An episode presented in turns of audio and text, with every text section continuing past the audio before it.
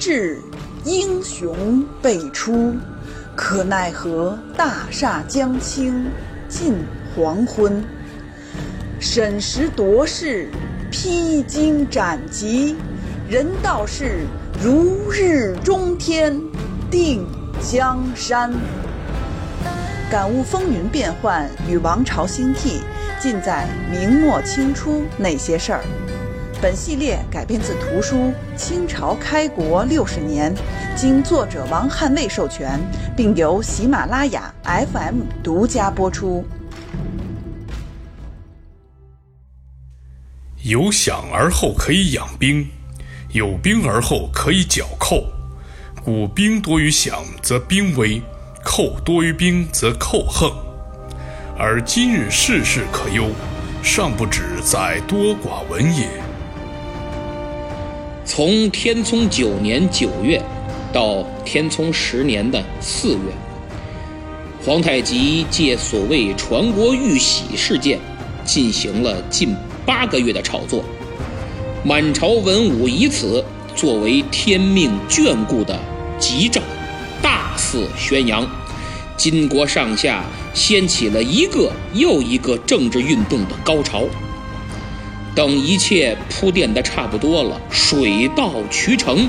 天聪十年四月十一，公元一六三六年的五月十五日，皇太极在盛京天坛祭天，称皇帝，国号为大清，改元崇德，终于完成了决定满族历史和命运的重大决策。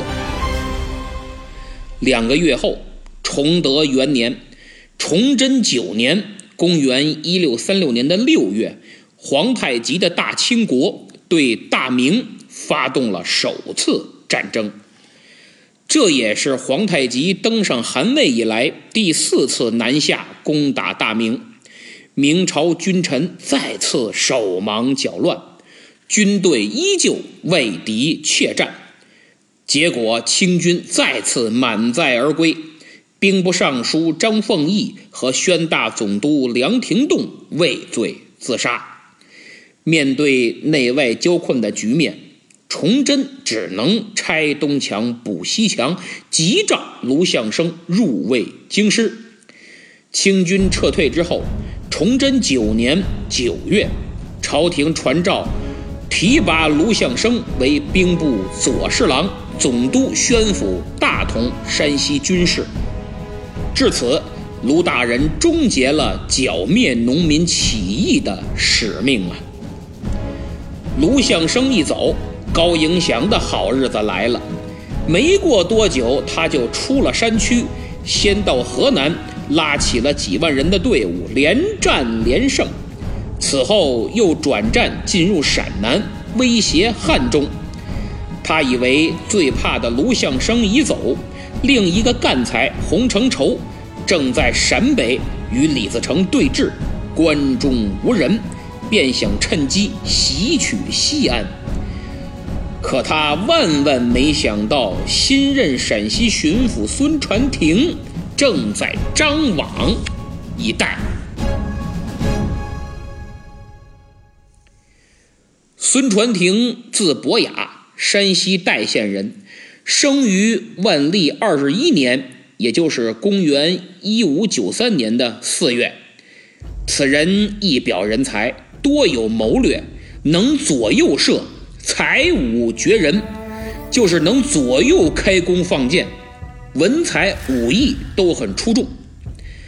万历四十七年中了进士，三甲第四十一名，而前一名三甲第四十名。就是袁崇焕呐。了解明史的都知道，袁崇焕、孙传庭，他们一个是日后明廷在辽东的擎天之柱，一个是崇祯对义军的最后王牌。二人虽从未共事，却都关乎着大明的兴衰存亡。此时。二人名次紧挨着一前一后，真可谓是历史的绝妙安排呀！更有意思的是，此榜二甲第七名，就是上次我讲的吃泻药拉死的宣大总督梁廷栋。三人对比，真是天壤之别呀！而正是孙传庭中进士的这一年，努尔哈赤大破明军于萨尔浒，迫使明廷此后在辽事上陷入被动防御。中进士以后，孙传庭随即被授予永城知县一职。啊，永城在河南。孙传庭到任后，惠爱百姓，积豪华，百物振举，就是爱民为民，关心民生，打击恶霸豪强，使永城焕然一新。而且他个人呢，性简傲，不畏上官。能连察非常事，就是性格简单，没那么多花花肠子，直来直去，不阿谀奉承，办事查案秉公办理，廉洁自律，绝不徇私舞弊。当时从万历四十六年开征的辽饷，使百姓负担很重。辽饷，顾名思义。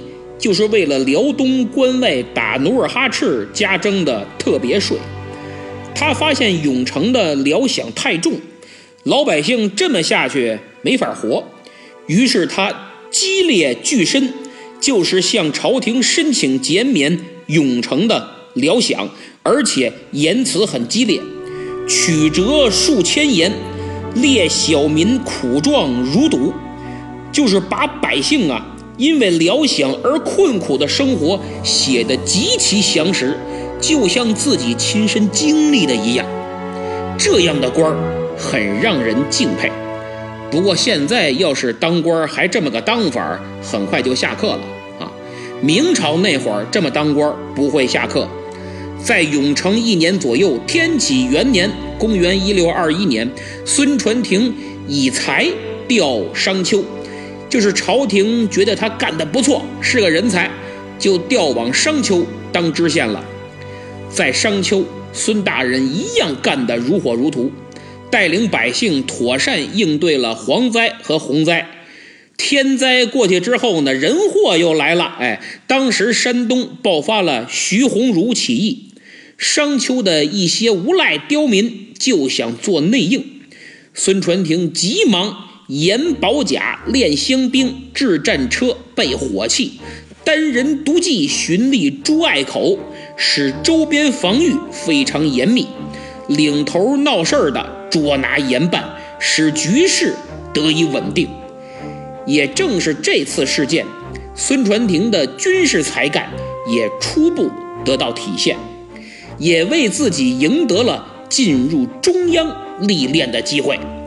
天启五年（公元一六二五年），孙传庭入朝述职，因此前名声极好，政绩突出，得以进入中央吏部。好家伙，管组织、管人事啊！就像今天一说谁调进中组部了，六部中吏部排名第一呀。孙传庭任吏部主事，接着再升为吏部郎中。当时只有三十二岁的他，已经做到了正五品司长一级的高官。按说熬也能熬到吏部尚书，可谓官运亨通啊。由此，我们也可以看出来，明朝的官场再黑暗、再腐败，正直贤良的上升通道仍然是有的，并没有被毒死。而且别忘了，当时可是魏忠贤专权时期，魏忠贤都没找他这个有个性、有前途的年轻人的麻烦，可是他却受不了魏忠贤呢。在中央做官，经常能看得见魏忠贤，哎，一见面就得点头哈腰的装孙子，叫九千岁呀。这个孙传庭他还真受不了。再说。阉党得到了天启皇帝的支持，彻底击败了东林党。虽非东林党，但孙传庭一向嫉恶如仇，于是不久就辞职了。这一去就是整整的十年呢。崇祯八年（公元一六三五年），孙传庭主动前往京城请求复职，因为此时不仅魏忠贤早已倒台，更让他改变想法的是去年金军入侵山西，孙传庭的家乡受到劫掠。凭他的个性，他就想尽自己一份力保卫家乡、保卫祖国。他曾说自己付出的动机是待天下平定之日，即当返乡归隐。朝廷呢，正是用人之际，而且孙大人的履历非常清正，就先回了吏部供职。次年，崇祯九年（公元一六三六年的三月），孙传庭擢升为右迁都御史，巡抚陕西。成为封疆大吏，正式投身于镇压明末农民起义的舞台。孙传庭接任的是他的童年，名叫甘学阔。此人无有边才，被罢免主要是为政苛刻、虚报功绩、用人不当、不能讨贼。陕西局势越来越危急，而之所以让他去。除了他有才，还有个重要原因，就是他刚直不阿呀，与吏部老大搞得关系不好。陕西巡抚有缺，得了，那就你去吧，别在这儿给我碍眼。那么临行前，崇祯皇帝在便殿召见了他，二人推心置腹。孙传庭当面奏道：“今贼反在内。”臣恐不能以徒手扑强贼，那意思是希望崇祯给他提供征剿所需的军队和粮饷。哎，我不能徒手去干这事儿啊！但崇祯已无兵无饷，又不能置孙巡抚的要求于不顾，于是频频皱眉，说道：“错兵难，错饷更难呐。”朕给尔今岁饷六万金，后则听若自行设处，不忠志。就是朝廷没办法了，今年呢给你六万，以后你自己想办法，朝廷不加干涉。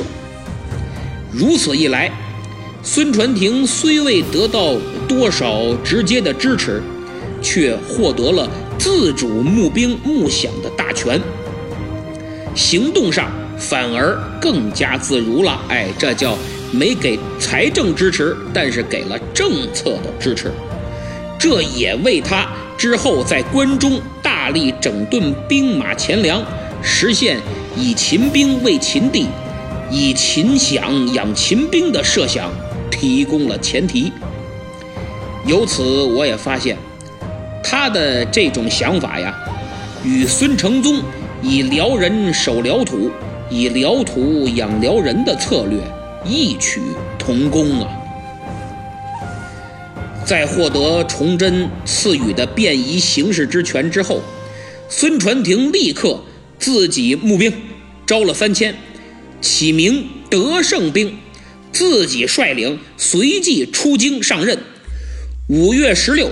他入潼关，随即开始了他首次巡抚秦地的生涯。一到陕西，孙巡抚傻眼了。据他自己的奏书都说，说这个郡邑半虚，人民饥尽矣，兵饷两竭，寇宴亦横，就是满目疮痍，全是废墟，老百姓跑的跑，死的死，几乎。快没了！陕西是既无兵也无饷，贼寇气焰日益嚣张横行。孙巡抚明白首要任务是保境安民，所以一上任他就开始大力整顿陕地的军政。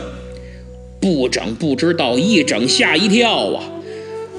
按文件上写着，他手里能调动的秦兵应该有两万四。军屯田地有两万六千余顷，可实际上这地早归地方豪绅强占了，军队跑的也所剩无几了，剩余的秦兵能用的已在三边总督洪承畴麾下效命了，留下的全是骄横谁也管不了的，连督府都没辙的兵痞，从别省调也调不来，因为人家都兵力吃紧，谁给你呀？最后调拨了洪承畴所辖的甘军两千余，供他驱使，但他们战斗力低下，哎，没办法，苍蝇也是肉，凑合吧。更让他发愁的是粮饷怎么办？军屯田地全无，而且陕西有五个藩王，西安的秦王。兰州的肃王，银川的庆王，平凉的韩王，汉中的瑞王，这是五个藩王，还有四大边镇，是盐水镇、陕西镇、宁夏镇、甘肃镇。这五个藩王、四大边镇的税禄、军饷都需要陕西来供应，所以整个陕西的粮食和银钱几乎耗尽，再加上连年的灾荒和官员的贪墨。陕西的财政啊，呵呵，已经崩溃了。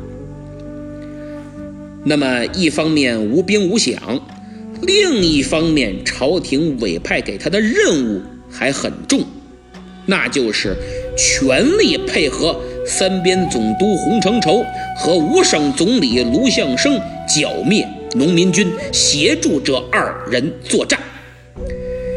孙大人的这种困境。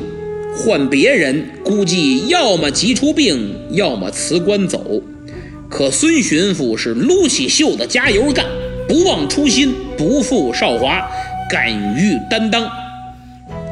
他的设想是分两步走：先解决燃眉之急，配合洪总督和卢总理协防剿寇，然后再清理屯田，梳理兵政。彻底改变秦地缺兵缺粮饷的问题。那么，咱们这回先说这燃眉之急怎么解。孙传庭入关前已募得三千人马，崇祯也给了他六万的岁饷，但这些自然远远不足抵御义军。于是他尽量从原有驻军中减练精锐，这一练。可练出了一支人数虽然不多，也只有万把来人但战斗力很强的精锐，号称秦兵。本来秦兵这个称呼啊，原来只是指代陕西这个地域的兵，哎，陕西简称不就秦吗？可经过孙巡抚之手，秦兵这个称呼变成了与关宁军、天雄军、红兵一样。具有极高战斗力的代名词。按照当年明月先生在明朝那些事儿里的说法，关宁军强悍，因为机动；天雄军善战，因为团结；秦兵英勇，因为个性。秦兵的主力来自陕西的榆林。刚才我说了。陕西省负担四大边镇的粮饷，其中之一是盐水镇，而盐水镇又叫榆林镇，治所就在榆林。作为明朝九大边镇之一，自打朱元璋时代起，二百多年了，传统职业就是当兵，农民当的还真不怎么样，而且榆林是名将辈出。就咱们这七十多回的节目里，提到很多的将领都是榆林人，比如抚顺战死的张承印，几次之变战死的赵帅教，萨尔浒之战中战死的杜松、赵梦麟和王轩，战死在沈阳的贺世贤、尤世公，还有尤世公的两个兄弟尤世威、尤世禄，哎，这三兄弟全是总兵。还有宁夏总兵侯世禄，这些都是榆林人，所以榆林呐，就形成了独特的个性。哎，民风彪悍。据说每次打仗招兵不用动员，精壮男子参军入伍，妇女老幼有时候也抄着家伙帮着打增援，不分年龄，不分性别，只有一个目的，就是砍人玩命。你说这谁受得了吧？所以这里只有士兵，没有平民。这让我想起一句当年评价普鲁士的名言：别的国家拥有一支军队，而普鲁士是军队拥有一个国家呀。榆林也差不多是这情况。后来崇祯十六年十一月，李自成发兵十万攻打榆林。榆林孤城以三千守军抗击十万之众，顽强坚守长达八天呢。最后城破，尤世威、尤世禄和侯世禄父子全部战死。《明史记事本末》所载，贼大至，杀伤殆尽，无一降者。合城妇女俱自尽，诸将死士者数百人。就是城中无一人投降，军民全部慷慨赴死。孙传庭的秦兵大致就是这些人，战斗力可想而知啊。而他即将面对的对手也是身经百战、打不死的小强，义军的领袖闯王高迎祥。那么结果如何呢？面对进入陕西的贼首高迎祥所部，孙传庭自然不敢掉以轻心。他打算找个目标练练新训的军队。那么这个倒霉蛋儿就是盘踞在商洛一带的义军整齐王张胖子。孙巡抚遣副将罗尚文率兵来了个漂亮的突袭，还阵斩了张胖子。这下秦兵士气大大提升，哎，打仗就是这样，特别是对新整编的部队来说，一个胜仗往往比什么都重要。孙巡抚更是增强了对付高迎祥的底气。高迎祥进入陕西，洪承畴其实很发愁，因为他也在陕西与老冤家李自成缠斗，分身乏术啊。这时候，孙传庭到任，而且是个实干派，敢打敢拼，还有经验、有想法，智商高。于是，洪承畴赶紧派总兵柳绍宗星夜驰援。这样加起来，孙巡抚虽然兵还是不多，但却胸有成竹，对付高迎祥是信心十足。当然，有信心是一回事儿来真的是另一回事儿高迎祥此时本欲出汉中，沿栈道取西安。自古以来，从南到北，要想进入陕西，必经汉中。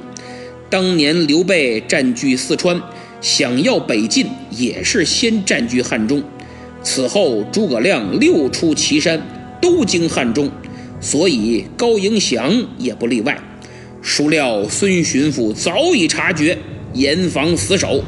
高迎祥无法突破防线，只好另走小路。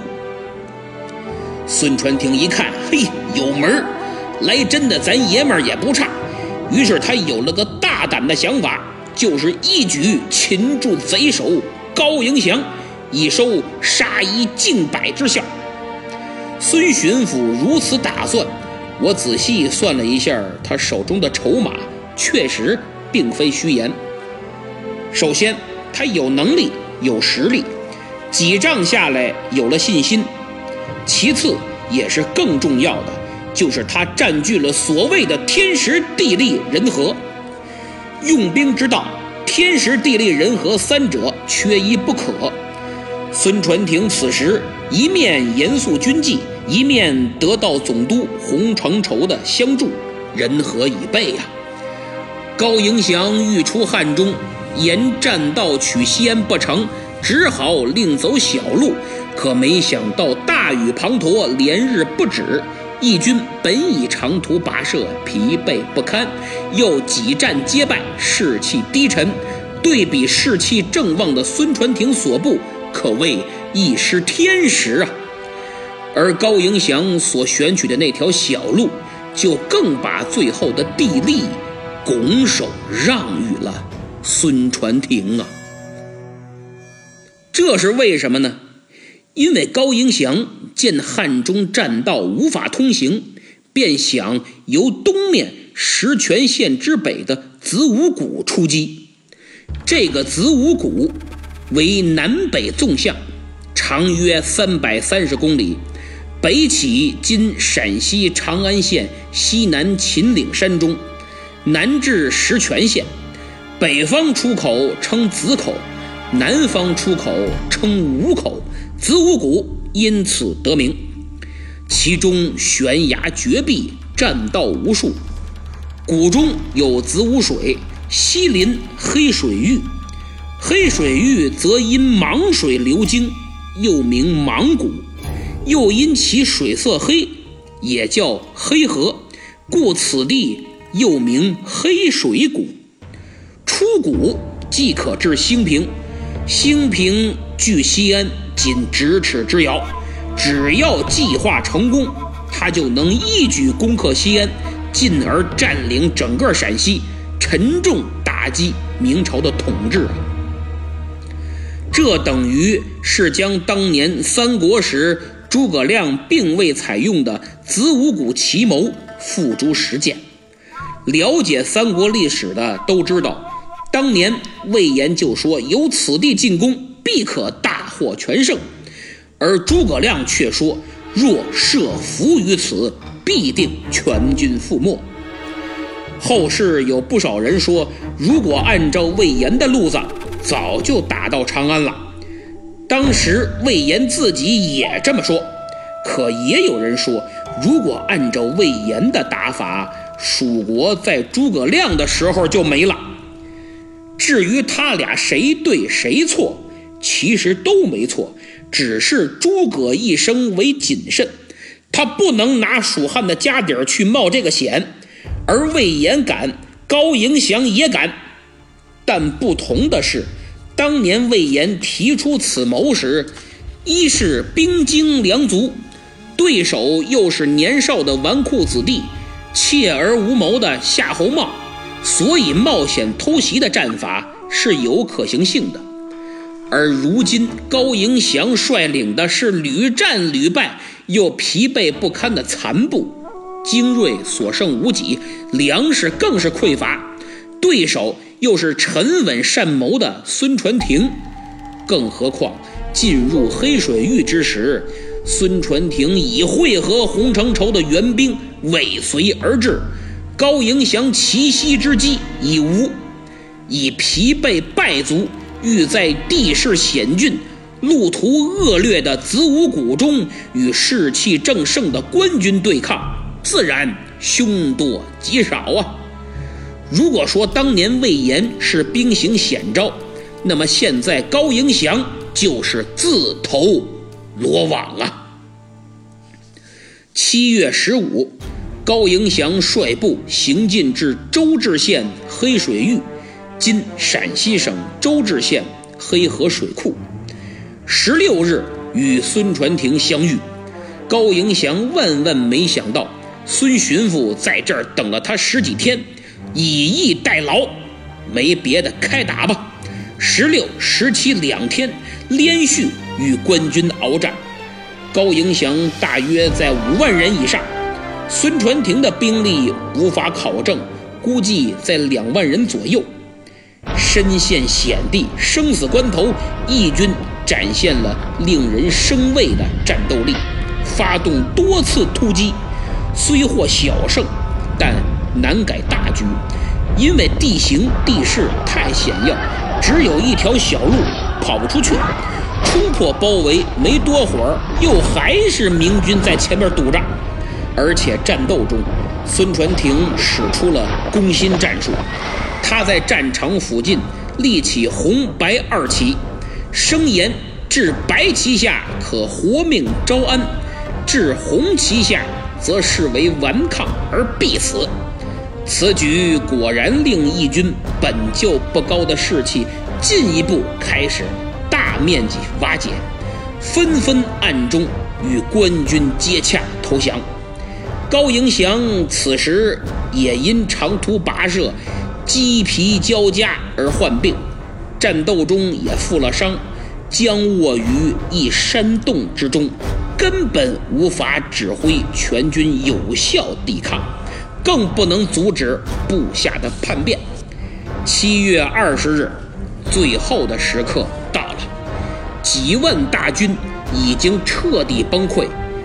官军将剩下的义军全部合围，高迎祥在山洞中被俘，他的心腹将领刘哲、黄龙也一同被活捉。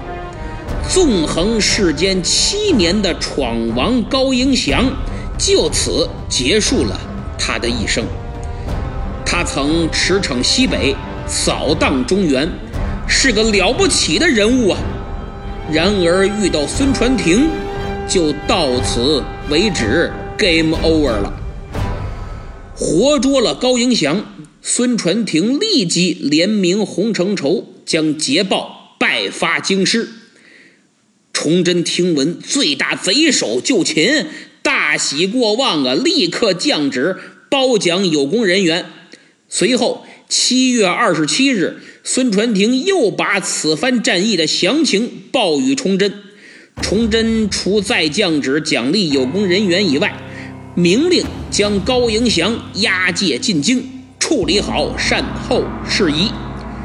经过一番准备，九月十九，孙传庭遵旨将高迎祥等众头目押往京师。不久，这位义军前期领袖就被。折杀于世，千刀万剐，以儆效尤啊！高迎祥惨败于黑水域，被凌迟处死。义军中最强的一支至此不复存在，这让天下各大贼首确实为之胆寒，所以许多头领纷纷投降，比如蝎子快、冲破天等等。但还有一些人是比较高兴的，比如张献忠和李自成。张献忠跟高迎祥似乎有点矛盾，原先曾跟着打凤阳，但分赃不均，就又出去单干了。双方呢也比较默契，哎，不在一个地界混，划分势力范围，互不干涉，互不争抢，不算竞争关系。高迎祥死后。论实力，张献忠就是老大，而李自成呢，一直以来他都跟着高迎祥干。高迎祥叫闯王，李自成叫闯将，他们关系自然很铁。高迎祥死后，余部分为两支溃散，一支由他弟弟高迎恩率领退往汉中，另一支由张天林等头领。带着投奔了李自成，除了高迎祥的兵马，还有一样东西也归了李自成，那就是闯王的头衔啊！得到了闯王的名头，又有了人马的充实，李自成可谓名至实归呀。虽然高迎祥的死着实让他难过。但却得到了高迎祥只要活着就不可能给他的实惠呀。咱再说说孙传庭，黑水峪之战是孙传庭上任后亲自领兵的第一战，也是官军自镇压起义以来所取得的最大胜利，所以纪六奇。在《明记北略》卷十九中盛赞此役为官兵遇贼以来三快事之首。此后，孙巡抚一边凯歌高奏，一边宜将胜勇追穷寇。于十二月在泾阳、三原击败过天星，在渭南又破混十万。同时，《明史·孙传庭传》中说。又兼白干贼曲魁数人，关南烧境，遣副将盛略等败贼大天王于宝鸡，贼走入山谷，船艇追之凤翔，他贼出栈道，谋越关犯河南，还军机，贼走伏斜谷，复大败之，降其余众。就是孙传庭追着贼兵打，连战连捷，不是消灭就是收降。这一系列辉煌战果下来，按照吴伟业随寇纪略的说法，是秦贼不敢窥荆川以摇西安，传庭以威名积益于洪承畴矣。就是陕西的农民军再也不敢打西安的主意了。孙传庭的威名几乎超过了洪承畴啊！正在孙巡抚连战连捷，陕西形势趋向好转之时，大清又开始搞事情了。不过这回对象不是大明，而是朝鲜。崇祯九年（公元一六三六年）。崇祯元年的十一月十九，皇太极命兵部贝勒岳托召集重臣上殿觐见，当场宣布将亲征朝鲜，要求八旗筹办各种器械、粮饷及马匹，并调动外藩蒙古骑兵于二十九日集合。十一月二十五日冬至这天。皇太极祭告天地太庙，告征朝鲜之由，列举了朝鲜在萨尔浒之战时著名来侵，在辽沈之战后招诱辽民，在丁卯之役后屡败蒙氏等诸多罪状。十二月一日，外藩蒙古兵马赶到盛京会合，参与讨伐朝鲜。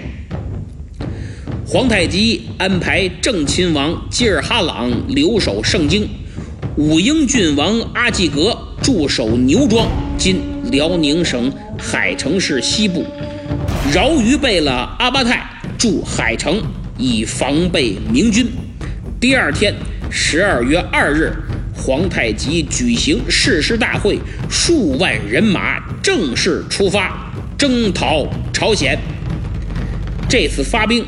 皇太极亲自出征，是他登基称帝以来的首次，阵容自然很强大。不仅满蒙联军一同出征，诸位王公贝勒贝子也一应俱全。比如先遣队就有豫亲王多铎、贝勒岳托、贝子硕托、贝子尼堪，还有超品公杨古立。左翼。由睿亲王多尔衮、贝勒豪格率领，右翼由皇太极亲自率领，后卫由贝勒杜度、三顺王就是孔有德、耿仲明、尚可喜，以及石廷柱、马光远等汉臣率领汉军，主要任务是运输辎重。那么，问题来了，皇太极称帝仅仅半年，为何？就对朝鲜如此兴师动众呢？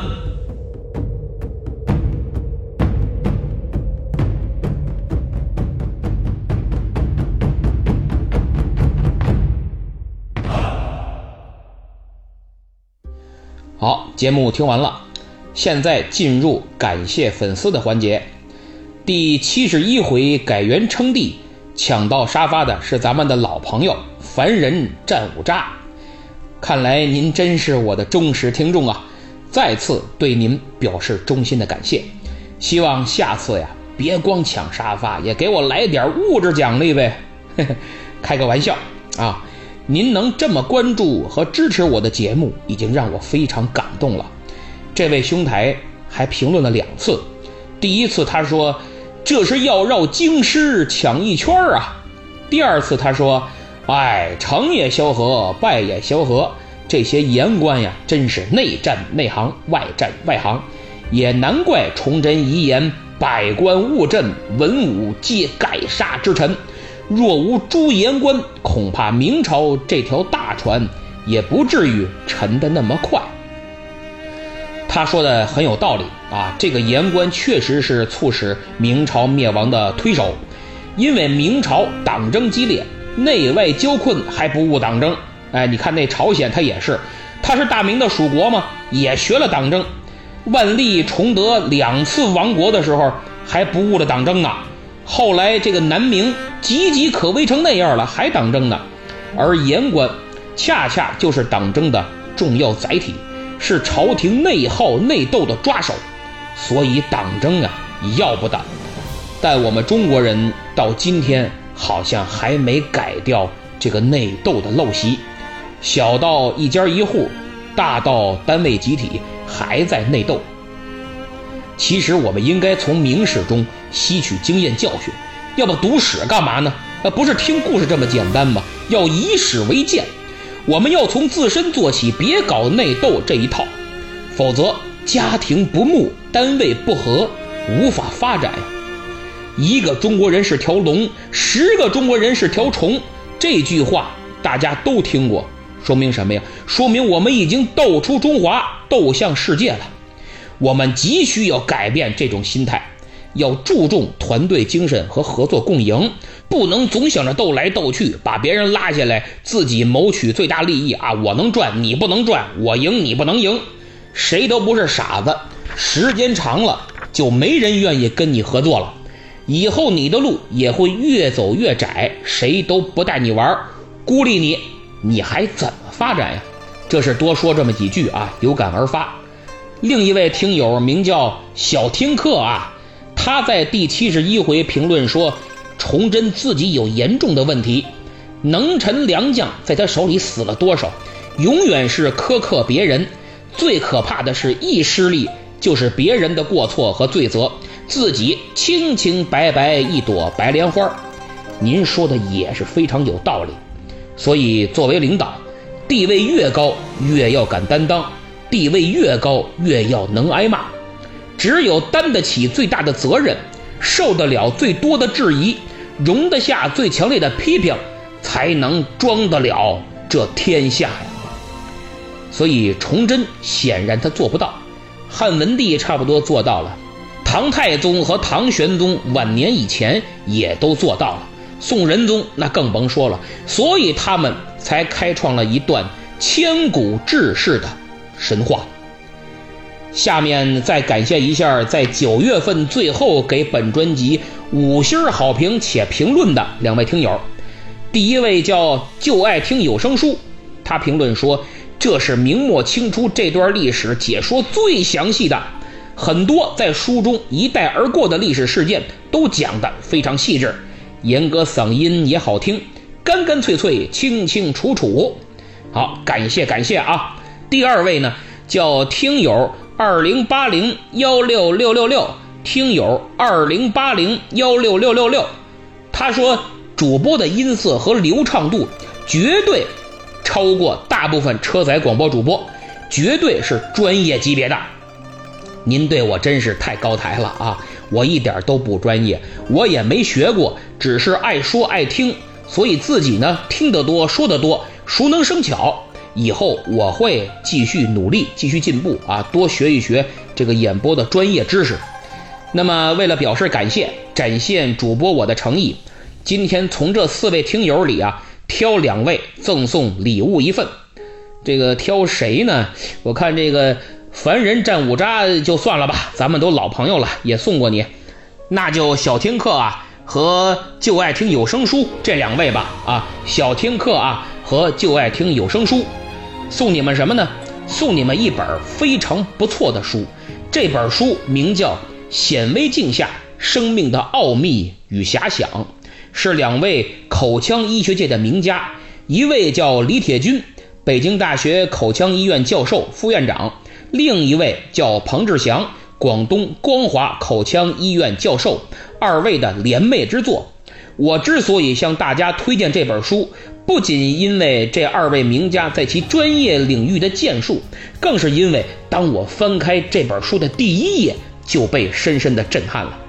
李教授以敏锐的视角，透过显微镜发现了人体细胞蕴藏的壮丽景观，而彭教授以灵动飞扬的文字，充盈着对自然、生活、历史的哲学思考。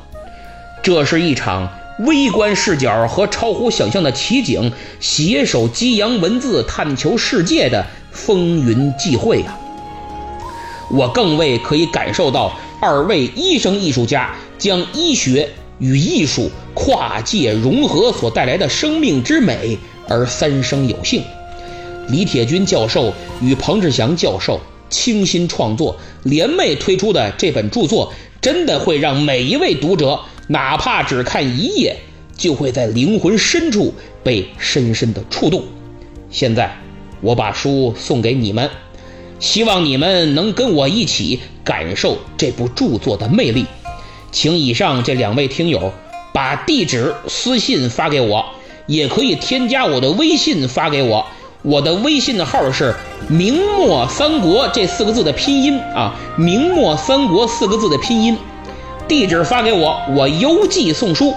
其他听友如果想拜读此作品。可以点击节目主页小购物车的图标前去查看啊，呃，可以点击节目主页小购物车的图标，相信我，只要你对人文方面感兴趣，此书必读。好，这期就到这儿，咱们下次再见。